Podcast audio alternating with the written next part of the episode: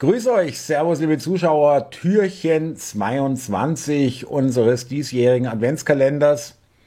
Auch wieder interessant, weil auch da wusste ich die Herkunft oder beziehungsweise die ursprüngliche Bedeutung nicht. Äh, es ist jetzt kein Wort, sondern äh, eigentlich zwei Worte.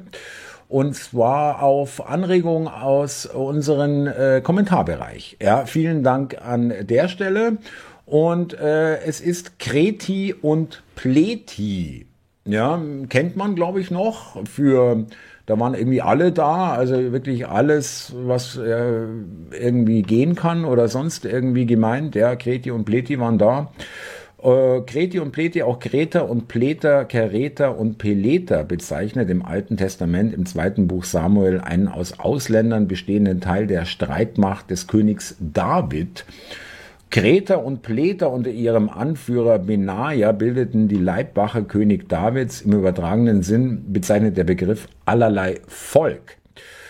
Und Etymologie, äh, die Bedeutung der beiden Namen Kereter und Peleter, hebräisch, ist unklar. An drei Stellen erscheinen die Namen im Zusammenhang mit den Philistern. Daher wäre es möglich, dass es es sich bei dem Begriff Peleter entweder um ein Synonym für Philister handelt oder damit eine Gruppe innerhalb der Philister bezeichnet wird.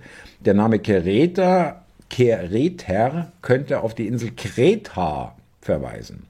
Die Septuaginta gibt die Namen als, weiß ich nicht, ähm, Keletiti und Hopeleti wieder die Vulgata als Kereti und Feleti. Bitte fragt mich jetzt nicht, äh, da müsste ich jetzt weiter einsteigen in die Etymologie. In der rabbinischen Literatur wird es auch hier erwähnt, äh, sage ich mal. Und hier Benaja, der Sohn Joadas, war der Befehlshaber der Kereter und Peleter.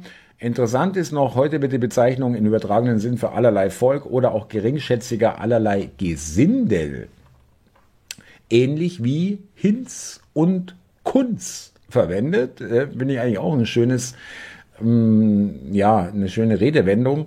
Kreti und Pleti, Hinz und Kunz.